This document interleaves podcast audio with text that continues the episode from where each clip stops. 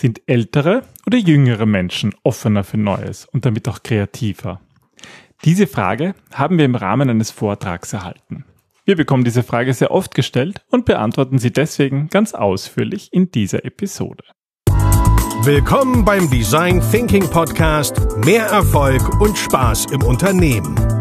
Hier gibt es Tipps und Tricks aus dem Beratungsalltag von Ingrid und Peter Gerstbach, damit du kreativer und erfolgreicher wirst und mehr Freude bei der Arbeit hast. Und jetzt geht's los.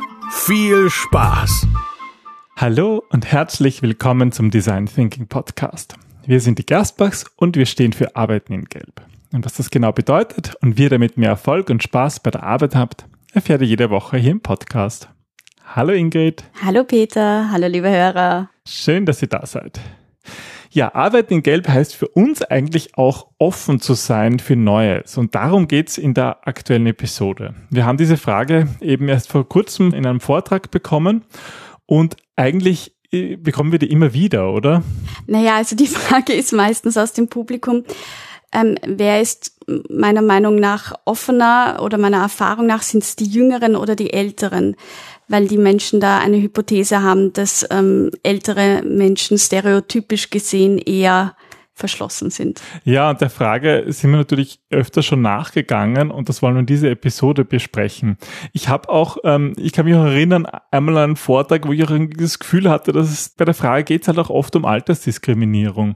Dass irgendwie Leute davon ausgehen, ja, wenn du was mit Kreativität oder mit Innovation machen willst, dann, dann musst du jung sein. Und das ist natürlich irgendwie schon noch ein Problem, wenn es in Wahrheit auf Altersdiskriminierung hinausläuft und nicht irgendeinen wissenschaftlichen Bezug hat du, du sprichst auf dem Vortrag an, wo der ältere Herr ähm, das mehr als Vorwurf vorgebracht ja, hat. Ja, obwohl du das so nie gesagt hast, aber. Ja, es ist halt irgendwie schwierig, weil ich glaube, das ist generell ein bisschen das Problem bei Innovation, dass es ähm, scheinbar eine Korrelation zu laut und Startup und jung und schnell und so hat. Und mhm. das Gegenteil ist eigentlich der Fall. Und deswegen ähm, möchte ich mich persönlich auch mehr diesem Thema der Introvertiertheit widmen, weil es eben die Leisen sind, die die gut beobachten, die eigentlich viel zur Veränderung beitragen. Und Offenheit für Neues heißt nicht, du musst jung sein oder du musst ähm, ein Startup haben, sondern es ist eine Persönlichkeitseigenschaft, die in uns mehr oder minder angelegt ist. Aber ja, und genau das schauen genau. wir uns genau. genauer an. Und zwar, du sprichst ja von einem Persönlichkeitseigenschaften und die sind eigentlich wissenschaftlich gut untersucht. Ähm, das kennen wahrscheinlich auch einige unter dem Modell ähm, der Big Five. Genau, die Offenheit für neue Erfahrungen ist eine der fünf Hauptfaktoren. Und ähm, deswegen heißt es auch Big Five. Genau, wir haben ähm, die Offenheit, wir haben die Extraversion, Verträglichkeit, Gewissenhaftigkeit und Neurotizismus. Das sind diese Hauptdimensionen einer Persönlichkeit.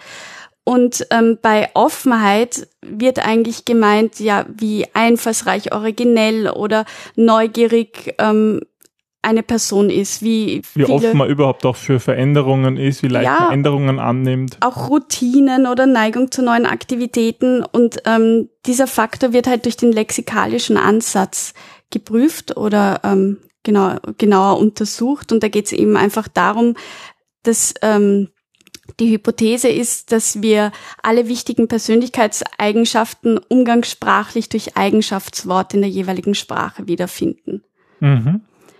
Und das haben wir uns jetzt eben bei der Offenheit genauer angesehen, beziehungsweise auch untersucht, was sind unsere Erfahrungen und was ähm, sagen die Studien dazu. Ja, generell kann man sagen, dass Menschen, die eine sehr, eine von der Persönlichkeitseigenschaft eine geringe Offenheit haben, eher so Routinen und Vertrautheit bevorzugen. Ja, die neigen dazu, neue Abenteuer, Erfahrungen, kreative Ideen zu verfolgen. Und das ist natürlich alles sehr, sehr positiv konnektiert während Menschen mit geringer Offenheit eher ja, die Routinen und die Vertrautheit bevorzugen. Ja, aber es hat eigentlich alles eigentlich auch so seine Vor- und Nachteile. Die wichtige Frage ist natürlich, wird man jetzt als offener Mensch geboren? Also ist es sozusagen in den Genen oder wird man es durch Umwelteinflüsse? Gibt es da eigentlich eine Antwort von der Wissenschaft? Also prinzipiell sagt man, dass gerade die Offenheit ähm, für Erfahrung normal verteilt ist. Das heißt, dass es ganz selten Extreme gibt in die eine oder andere Richtung. Und die Tendenz einer Person, ob sie offen oder eher geschlossen für Erfahrungen ist, wird wahrscheinlich sowohl von der Genetik als auch von der Erfahrung beeinflusst. Das misst man normalerweise über die Heritabilität, also wie stark eine Eigenschaft einfach von den Genen beeinflusst wird. Und bei diesen ganzen Big Five Persönlichkeitsmerkmalen liegt das bei 50 Prozent. Und wenn man sich nur den Faktor der Offenheit anschaut, bei 57 Prozent, also es ist ein bisschen stärker ähm, durch Genetik beeinflusst als durch die durch Umwelterfahrungen. Mhm. Ja, aber das ist natürlich schon eine wichtige Frage. Wie kann man das überhaupt messen? Du hast vorhin schon den Begriff von wie Lexikal lexikalischen Ansatz, lexikalischen genau. Ansatz erklärt. Ähm, wie funktioniert das in der Praxis? In der Praxis gibt es normalerweise einen Fragebogen, den man den Teilnehmer gibt. Ähm, das ist eine Selbsteinschätzung. Das ist auch ein bisschen so das Problem, weil man sich mhm. selber immer gerne in eine eigene Richtung ähm, schiebt aber die Teilnehmer wählen eine Antwort aus, die am besten widerspiegelt, wie sehr sie mit einer Aussage übereinstimmen. Und bei Offenheit ist es zum Beispiel, ich bin gut darin, neue Ideen zu entwickeln. Da denke ich mir immer, da wird niemand sagen, ich bin schlecht darin, aber gut. Naja, ich glaube auch nicht, ja. Oder ich denke oft über die tiefere Bedeutung der Dinge nach. Ich meine, da denke ich, da gibt schon Leute, die, die tun das und sagen das und andere sagen, nein, ich bin eine Depper. Da ist sozusagen, ja. Ja, aber ich glaube, also tendenziell sind die Fragen schon so, wie man sich gerne sehen möchte und ja, das ist einfach ja. das Problem. Das ist nicht immer so, wie man auch tatsächlich ist. Nein. Weitere Fragen sind, ich bin gespannt, wie die Dinge funktionieren. Oder ich habe viele künstlerische Hobbys. Ich lege großen Wert auf Ästhetik und Kunst. Ich habe eine aktive Vorstellungskraft ich schätze es, mit verschiedenen Gruppen von Menschen zusammenzuarbeiten.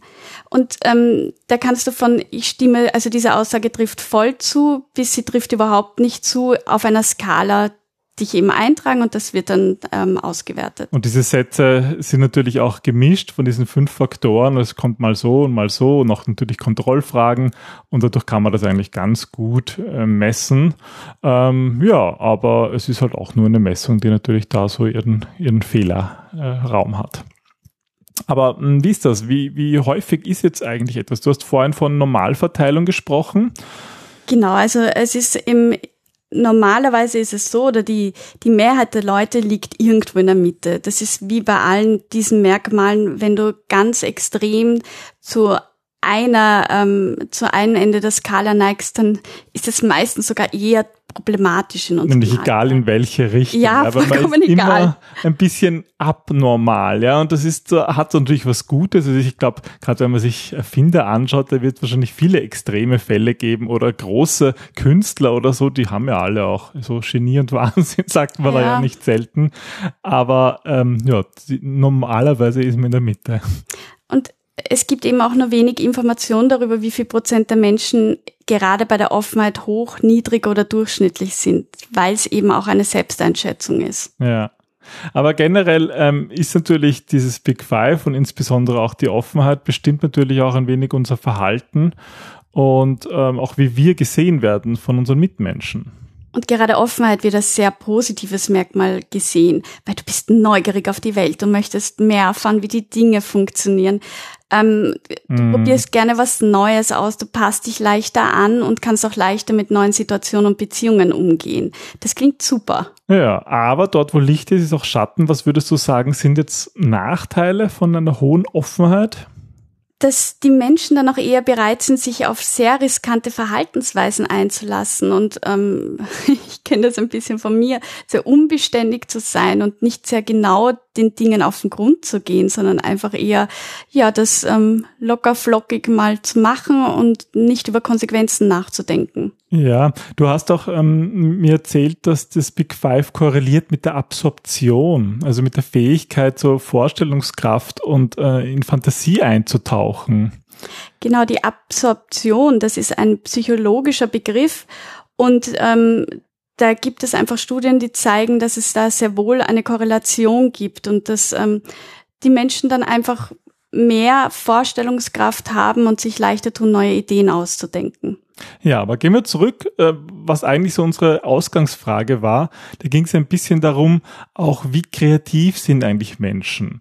Und ähm, diese Offenheit für Neues, das korreliert ja ganz stark mit vielen anderen Eigenschaften. Und eine wichtige für uns als Design Thinker und als Innovationsexperten ist natürlich die Kreativität.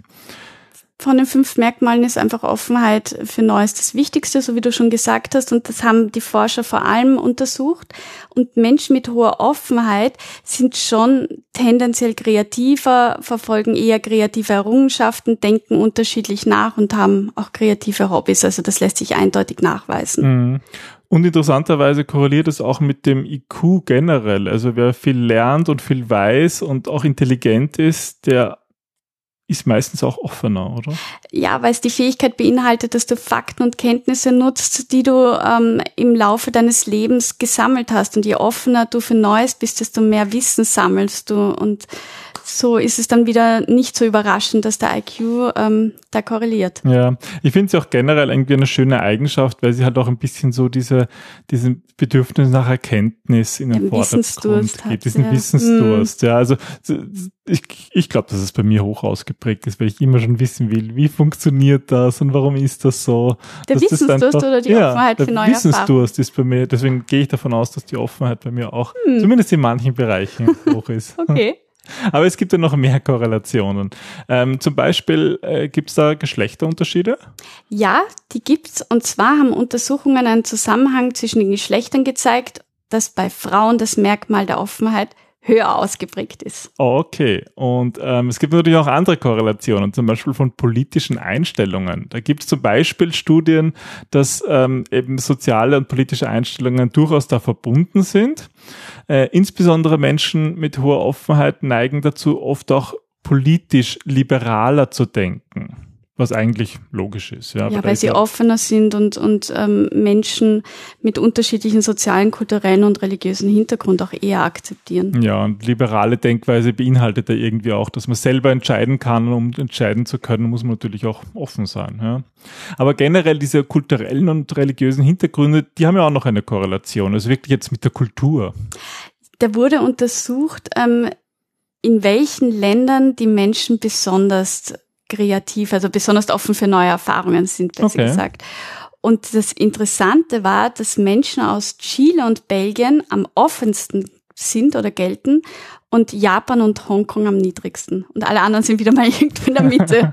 okay. Na, ist eigentlich, eigentlich total spannend. Ja? Da könnte man sich ja ewig hinzu vertiefen. Aber wir kommen zurück zu der eigentlichen Frage, die wir, ja, die wir gestellt bekommen haben und die wir eben auch bei Vorträgen immer wieder hören. Wie ist es jetzt mit der Korrelation ähm, bezüglich äh, des Alters? Wir wissen ja jetzt, dass ähm, Offenheit für Neues ähm, eigentlich so zu 57 Prozent von der Genetik bestimmt wird und dann vom Umwelt. Ja, aber wie verhält sich das über das Alter? Da hat sich der Psychologe Robert McCrae ganz besonders da hervorgetan und er hat festgestellt, dass, ähm, dass es tatsächlich eine Korrelation mit dem Alter gibt. Und obwohl eben die Menschen jeder ein Individuum ist und seine eigenen Fähigkeiten, Stärken und Schwächen hat, deutet seine Forschung darauf hin, dass die Offenheit für Erfahrung etwa im Alter von 19 Jahren den Höhepunkt erreicht hat. Okay, das heißt, wenn es den Höhepunkt erreicht hat, heißt das danach geht's bergab. Geht's ne? runter. So ist es. Zwar jetzt nicht extrem, weil ähm, das eben durch die Genetik mitbestimmt ist, aber die Ergebnisse legen nahe, dass jüngere Menschen eher bereit sind, Veränderungen anzunehmen, offen für neue Ideen und Erfahrungen zu sein und äh, kreativer. Ja, und wenn wir sagen, dass die Genetik das zu 57 Prozent vorgibt, dann haben wir immer noch 43 Prozent, die durch Umwelteinflüsse bestimmt werden. Das heißt, wenn jemand lebenslang lernt, wenn jemand lebenslang sich mit neuen Dingen beschäftigt, wenn jemand einfach offen ist für Neues, jetzt nicht, nicht psychologisch betrachtet, sondern einfach offen ist und sozusagen mhm. neue Dinge sich gerne anschaut und es auch immer tut, dann wird auch das, glaube ich, zu einer Gewohnheit. Und dann bin ich mir sicher, dass man diesen Wert sehr hoch halten halten kann oder sogar ausbauen kann. Naja, vor allem bei den Studien, das sind immer Zahlen, Daten, Fakten, die, so wie du sagst, nicht die einzelne Person in den Fokus nehmen, sondern halt ein, ein Gesamtbild beschreiben, wie wir halt im Gesamten sind. Und ja, das ist doch irgendwie schön offen zu sein, wissensdurstig zu sein und vollkommen egal, was ein Test sagt oder nicht sagt. Ähm, Absolut, ja. Es ist eine innere Einstellung. Ja, aber diese innere Einstellung ist halt unserer Meinung nach schon auch wichtig für das, was wir halt Arbeiten in Gelb nennen. Das ist so ein Puzzlestück, ähm, zum Beispiel diese Offenheit, weil ja, Innovation passiert einfach nicht, wenn man das tut, was man immer schon getan hat. Und was das Schöne ist, es gibt gerade im Design Thinking Methoden, die halt eben für vielleicht verschlossenere Typen genauso gut funktionieren, dass sie offen für Neues sind. Also ich glaube, es liegt oft an dem Wie und nicht an dem Was, ähm, wie du Kreativität förderst. Du musst halt die passende Umgebung, das passende Methodenset für Menschen finden, die so individuell sind, dass du deren persönliche Kreativität förderst. Und das ist für mich so das Fazit. Vollkommen egal, was ein, ein Test jetzt sagt, ob du offen für Neues bist oder nicht. Es ist irgendwie, du bist es selber, der zählt. Ja, und falls ihr irgendwann einmal, liebe Hörer, in die Situation kommt, dass irgendwer behauptet, ihr seid zu alt, um irgendwas zu machen, dann verweist bitte gerne auf diese Podcast-Episode, wo wir das ausführlich erklären, dass dem eigentlich nicht so ist, dass andere Faktoren da viel wichtiger sind. Und ich denke, jeder kann offen für Neues sein und bleiben. Ja, und wenn ihr offen für Neues seid und Fragen habt, die wir in diesem Podcast ähm, beantworten sollen, dann freuen wir uns, wenn ihr uns einfach schreibt unter podcast.gerstbach.at. Dann hören wir uns das nächste Mal. Ja, bis zum nächsten Mal. Bis Tschüss. bald. Tschüss.